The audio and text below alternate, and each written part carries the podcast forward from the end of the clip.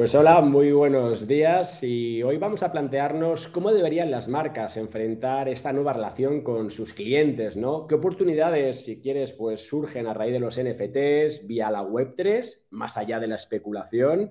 El otro día me estaban llamando desde Televisión Española para hablar de los NFTs sobre arte. Tuvimos a Javier Arrés, pero bueno, yo creo que eso es una parte que sí que va a seguir funcionando, pero lo que importa es qué significa poner en el centro de las estrategias a los clientes. Eso es lo que las grandes marcas deberían entender. Y desde Blockchain Televisión siempre hemos dicho que cuando hablamos de NFTs estamos hablando de propiedad privada digital. ¿Cómo hacemos para llevar esto a las grandes masas, a que la gente entienda las ventajas de esa propiedad privada digital, que es lo que nos ofrece al final la tecnología blockchain, ¿no? Y cómo también eh, entendemos que esto de Web3 no va de hacer lo mismo, pero de otra forma, sino que va de cambiar, ¿no? Para ello, hoy tenemos a Javier San Juan. Javier, ¿qué tal? Muy buenos días, Javier. Un placer poder estar aquí en Blockchain Televisión de nuevo. Nada, muchas gracias. Sabes que estamos en esa nueva etapa descentralizada. Ya no tenemos a un medio, hemos estado en Intereconomía, en negocios televisión, y ahora no la estamos jugando. Suena criado, Mónica Ibáñez y yo, a lanzar esto de forma pues ya descentralizada, todavía dentro de esas estructuras, hasta que ya se nos ocurra alguna cosa de salirnos o que esas redes sociales descentralizadas ya nos lo permitan. Pero bueno, la idea es justo esto, ¿no? Pues que hoy nos metamos en, en intentar, primero, explicar de cero qué es esto los NFTs Web3 en un minuto para luego darle, pues darle ya mayor velocidad, ¿no? Tú estás, eres cofundador de colección NFT y ahora estás ahí lanzando eh, Joy Journey, por eso te hemos llamado, que eres un gran conocedor. Entonces, Javier, por resumir un poco, eh, ¿cómo explicaríamos, si quieres, eh, lo que todo esto de los NFTs bien entendidos, fuera de la especulación, nos viene a traer? Pues sí, al final, como bien has dicho en la presentación, los NFT se dieron a conocer en 2021-2022 por la parte de colecciones, la parte artística, que era la gente, bueno, compro un JPG por millones de dólares y luego baja, ha bajado el precio casi, casi a cero. Al final un NFT, el, el mismo nombre lo indica, token no fungible. Para quien no entienda que es un token no fungible, es como un activo digital que te da acceso o representa cualquier objeto, tanto físico como, como digital. Eso, por ejemplo, es la primera vez en la historia que se puede hacer. No solo, gracias también a la, a la, blockchain y a, la cadena de bloques, sino tampoco se, se podría hacer. Digamos que representa cualquier objeto y que tiene unos usos, aparte del especulativo, que es por el único que las grandes masas se han dado a, a conocer, desgraciadamente. Exacto. Oye, y cuando ya juntamos esa propiedad privada digital con Web3, ¿Dónde nos estamos dirigiendo?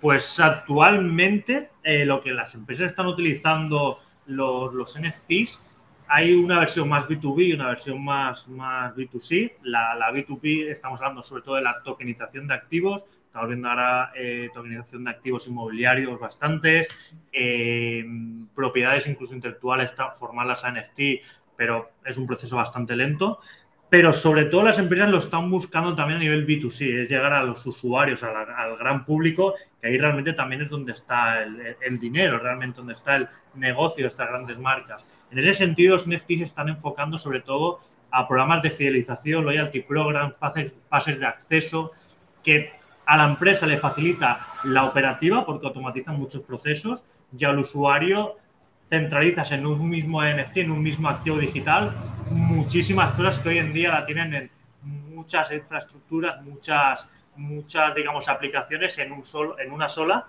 y que se identifica a través de este NFT.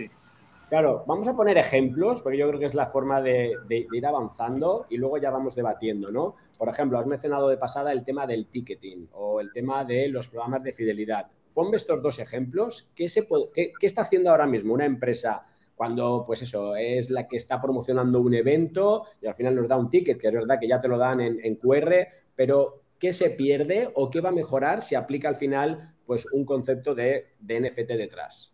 Al final, el tema del ticketing que ahora me pilla de, lleno, porque estamos lanzando YouJourney, al final lo que, lo que hace las tiqueteras o cualquier evento, ya lo que tú dices, el QR. Pero cuando tú tienes ese QR, puedes hacer una captura de pantalla y enviárselo a cualquier persona. Primero que entre, va a ser el que va, va a disfrutar del evento. Si se lo has enviado a otras 99 personas, van a llegar a la puerta y no van a poder entrar. Mm, hay miles y miles de estafas en casi todos los eventos. Solo en Barcelona, Coldplay, se, se, estimaron más de 300 casos de afectados solo en el de Barcelona. Y está hablando de un tour mundial.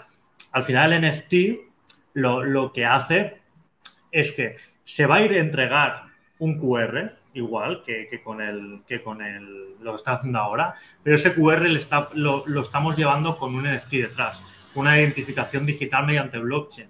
Es decir, yo no voy a poder vender una entrada si eh, no está ese NFT por detrás para poder eh, verificar que es realmente una entrada original. Si yo mando ese QR, voy a poder verificar realmente si me están engañando o no antes de comprarlo. Eso es lo que va a mejorar, digamos, con la, la, la implementación de los NFTs. Aparte de la reventa ilegal. Hoy en día, toda la reventa se estima que hay unos 15 mil millones de dólares en mercado negro de reventas de entradas. Que el organizador, artista, cantante, organizador de eventos, etcétera, no se lleva casi ni nada, por así decirlo.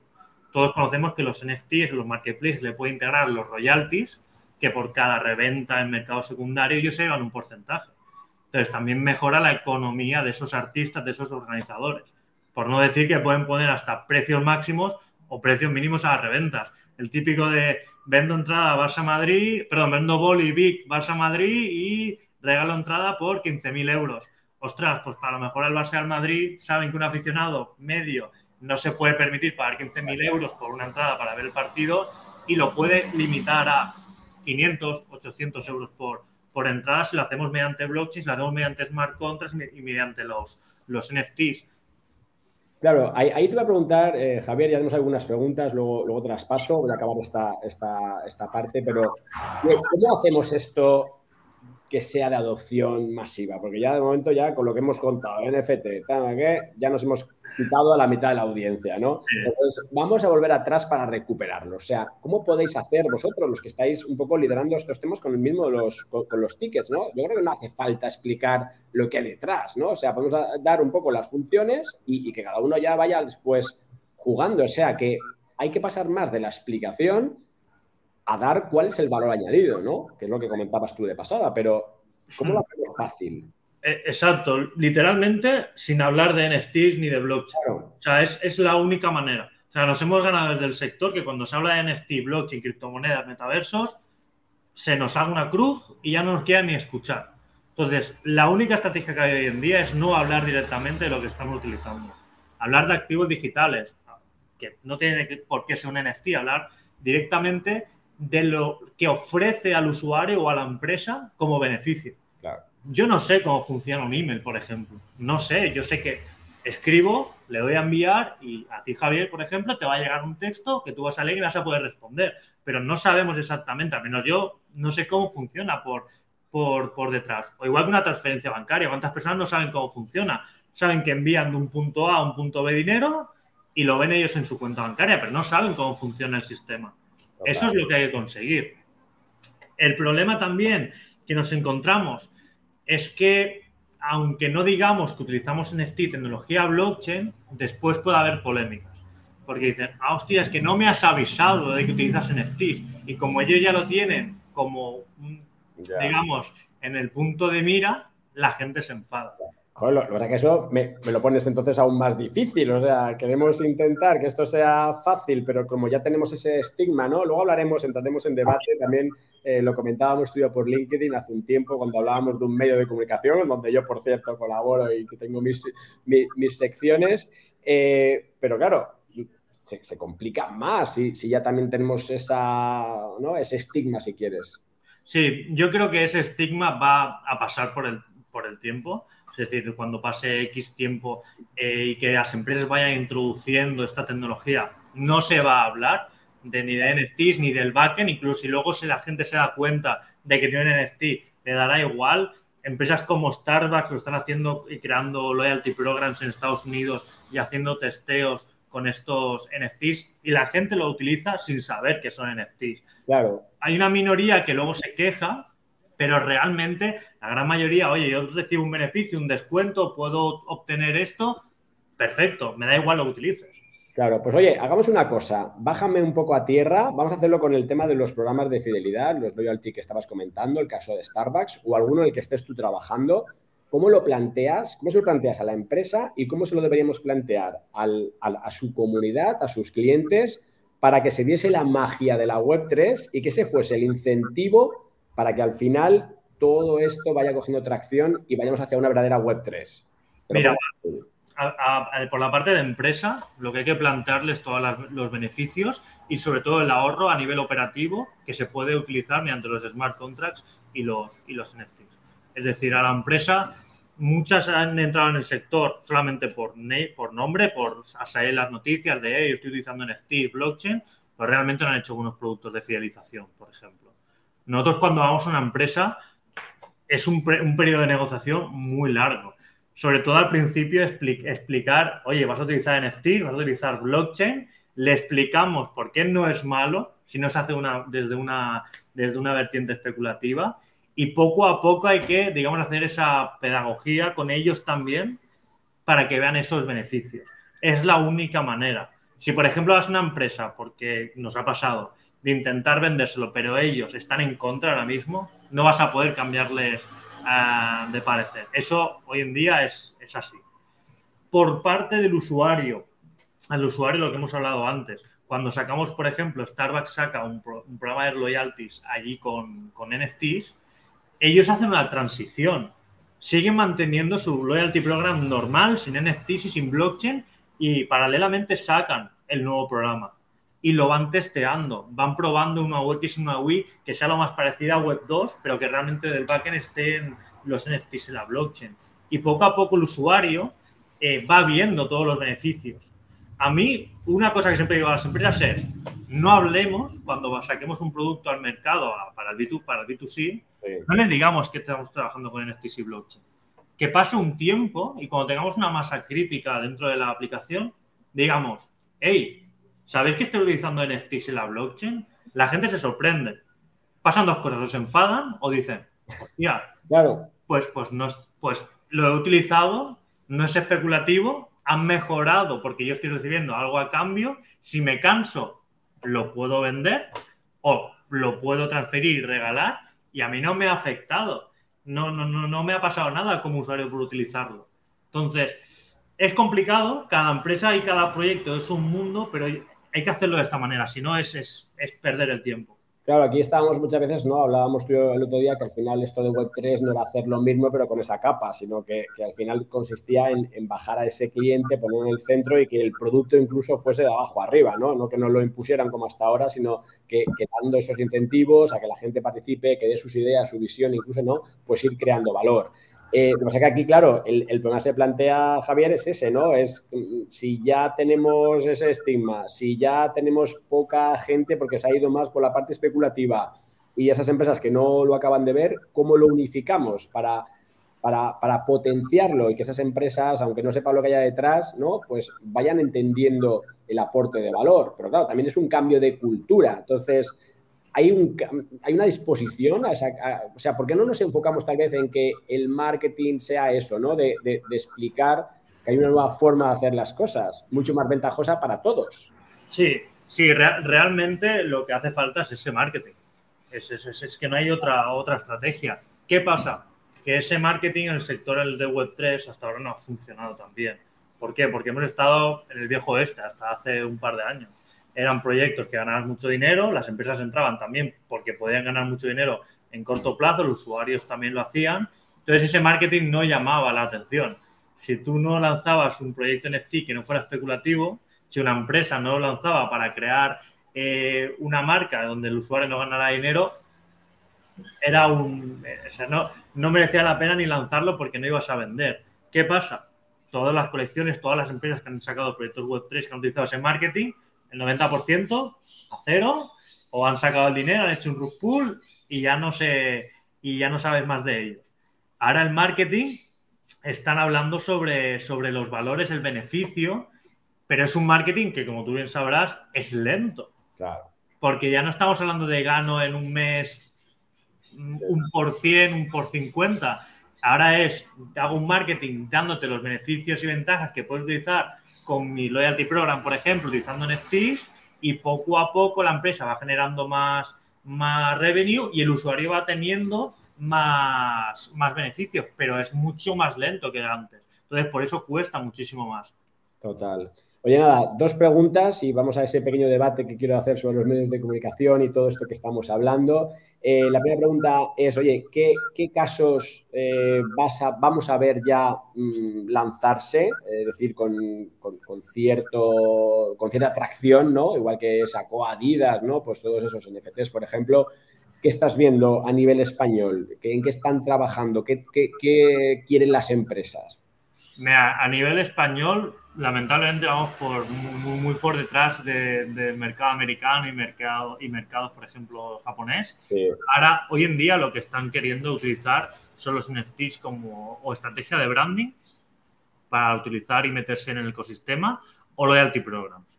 Son las únicas dos vertientes que, grandes marcas, ¿eh? hablamos de marcas como Nike o como Adidas, que están más enfocadas en B2C, van por esas dos vertientes. No están yendo digamos, por una vertiente de tokenizar una estructura o no. Se están, no quieren arriesgarse tampoco porque tampoco la regulación aún está tan clara respecto a NFTs. Salió Mika, pero los NFTs los dejan de lado de momento, entonces aún no se la quieren jugar. Entonces, por eso están yendo a esa, a esa versión. Claro.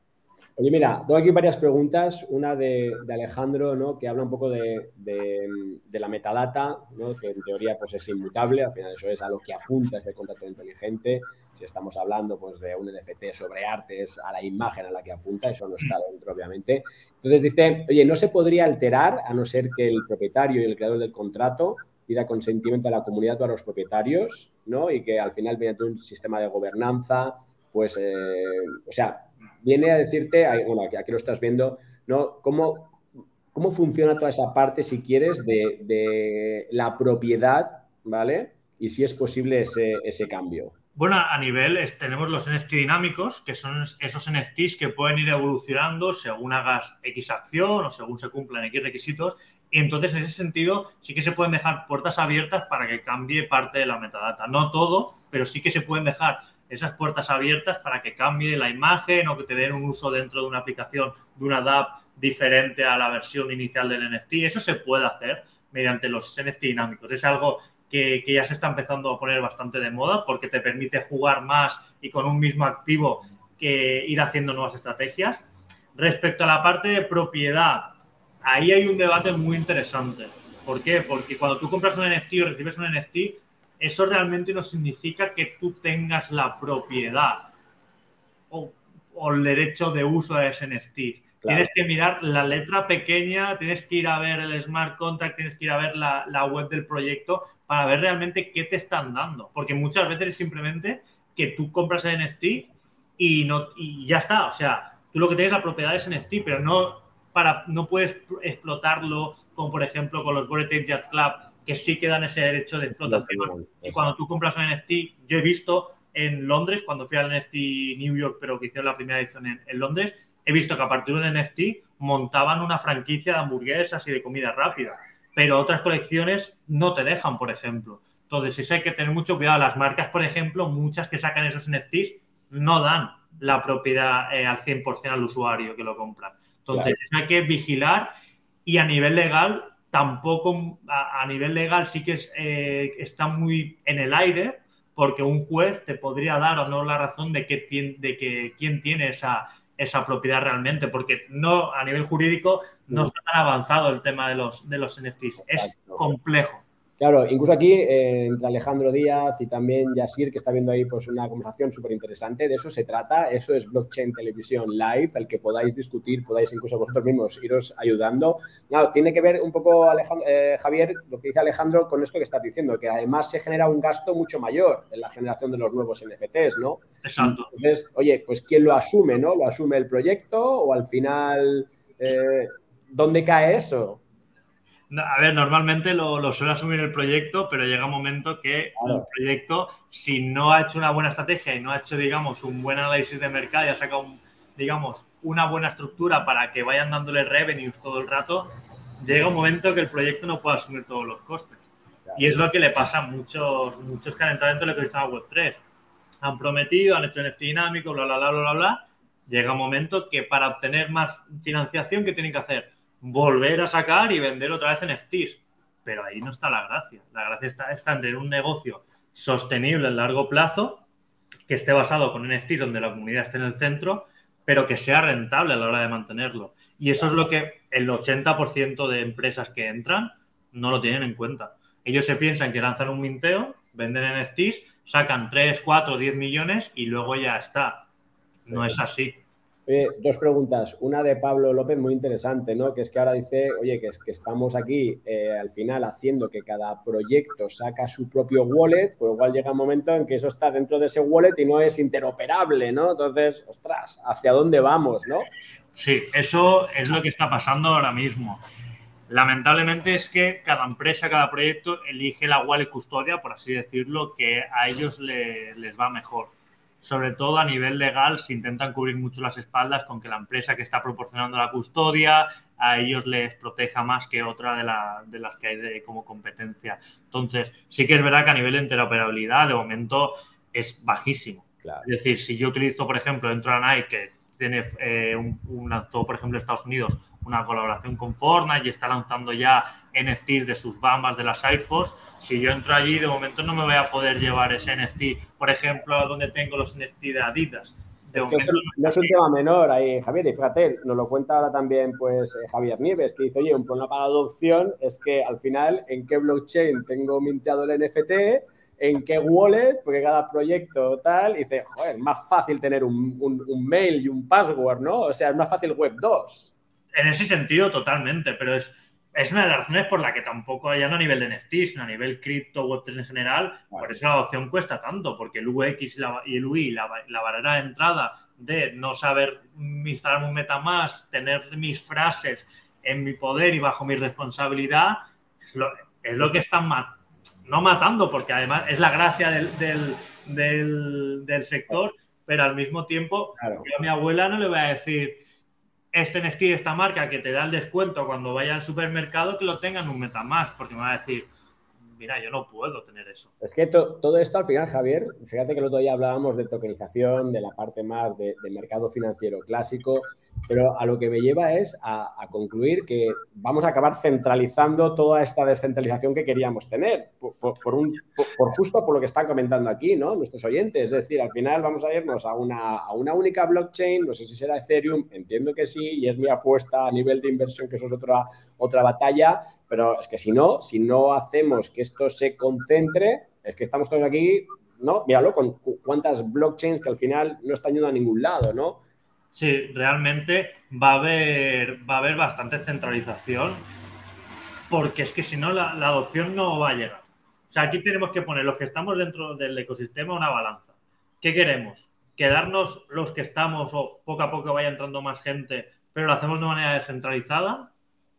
o vamos centralizando, bajando parte de esa descentralización para que empresas muy grandes, para que usuarios cada vez entren más y vayan entendiendo y pasemos de esta masa a, oye, habrá un porcentaje que quiera irse a la parte descentralizada y poco a poco ir enseñando y estudiando. Eso para mí es un debate que va a estar siempre encima de la mesa, pero yo, mi opinión es clara. Tenemos que descentralizar un poco menos y hacer que las barreras de entradas sean más sencillas. Si no, nos vamos a quedar estancados y las, em, ya ni los usuarios, las propias empresas no van a entrar. Claro.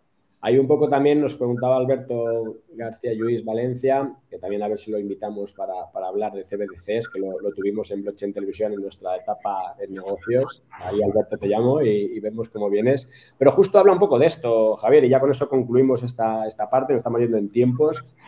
cuando se accede a las empresas, o sea, cuando vosotros estáis ahí ofreciendo al final pues todas estas ventajas, el Web3, el NFTs, dice, y, en particular cuando hablas con, con la gente de marketing, ¿no? O sea, ¿cómo ven el uso de blockchain? Lo has dicho antes, pero es un cambio de disruptivo plantear campañas con NFTs, ¿no? Y en particular cuando las grandes empresas eliminan la picadesca de los distribuidores. Sí, eh, les, les, choca mucho al principio.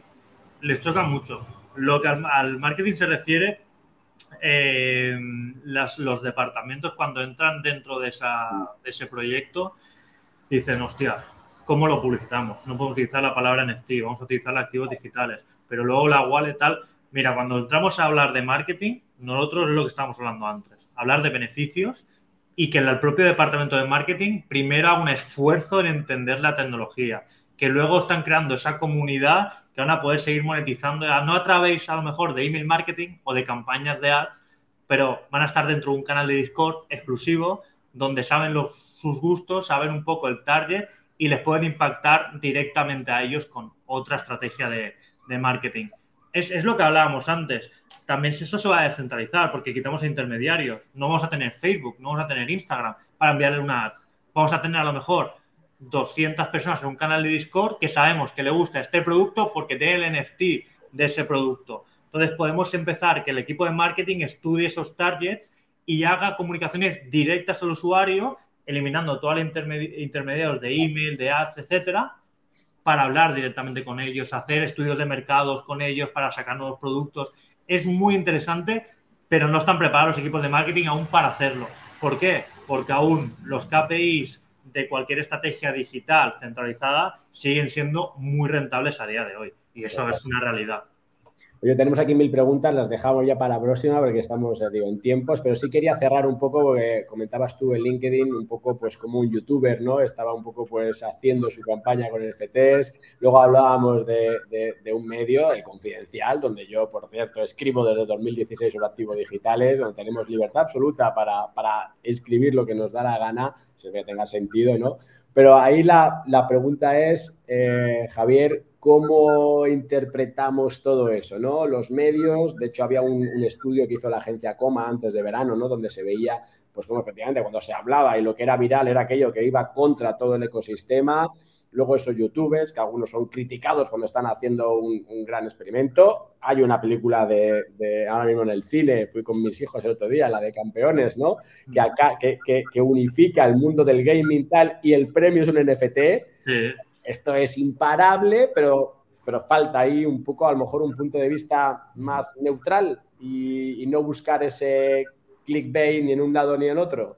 Sí, es, es, que el problema hoy en día es que por un lado lo que vende es el clickbait a nivel medios o cualquier, ya no solamente medios digitales, cualquier, cualquier medio de comunicación, lo que vende sobre el ecosistema Web3, NFT cripto es estafa, falsificaciones o mucho dinero.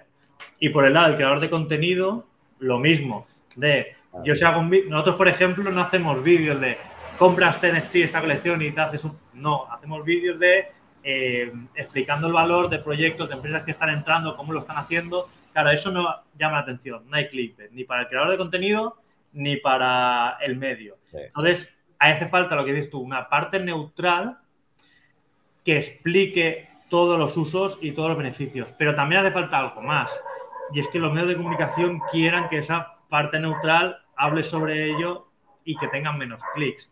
No les sale rentable, entonces tampoco van a querer hacerlo de momento.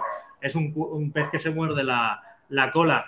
Yo personalmente no, no, voy a defender nunca a ningún creador de contenido porque no, no, no es mi, digamos, no, no es mi cometido, pero sí que es verdad que se mete a todo el mundo en el mismo saco, sobre todo a nivel hispanohablante. Si hablas de NFT, ya eres un cripto bro, si hablas de blockchain también. Entonces, hay que mirar caso por caso y quién está tratando este tema más, en, más concreto. Por, por ejemplo, el caso que estábamos hablando es Willy Rex, que es un creador de contenido que lleva más de 15 años, 12, 15 años haciendo, subiendo contenido y él, él mismo está dentro del ecosistema blockchain. Que no voy a defender que luego haya vendido tokens, que haya vendido NFTs, etcétera, etcétera. Pero es como cuando un influencer, un creador de contenido lo hace en Web2 o recibe el producto y luego lo vende o le pagan. Al final es lo mismo, es según el marketing y la, manera ética de hacerlo lo que va a marcar la diferencia tanto por el creador de contenido como a nivel de medio de comunicación. Nada, ahí lo que sí nos queda claro, Javi, es que en Blockchain Televisión Live tenemos mucho que hacer, tenemos un campo, somos neutrales, venimos del mercado financiero y al final no tenemos Patreon ni tenemos nada, con lo cual vamos a poder daros voz, dar voz a todo el ecosistema para que de forma neutral, como decían ahora, pues aquí pues eh, vayamos evangelizando de forma correcta y que hagamos que esto al final pues sea de uso masivo. ¿Por qué? Porque trae ventajas, trae ventajas para las marcas, trae ventajas para todos como usuarios, ¿no? La forma de interrelacionar al final con, todo lo que hacemos. Con lo cual, nada, agradecerte tu tiempo. Hasta la próxima, Javier. Nada, un placer, Javier, estar con vosotros. Pues hasta aquí llega esta edición de Blockchain Televisión. Esta semana tenemos más contenidos, ya con Susana creado la próxima, o sea que os eh, cito, vamos a publicarlo en breve y hasta y agradeceros por vuestra asistencia hoy. Hasta la próxima.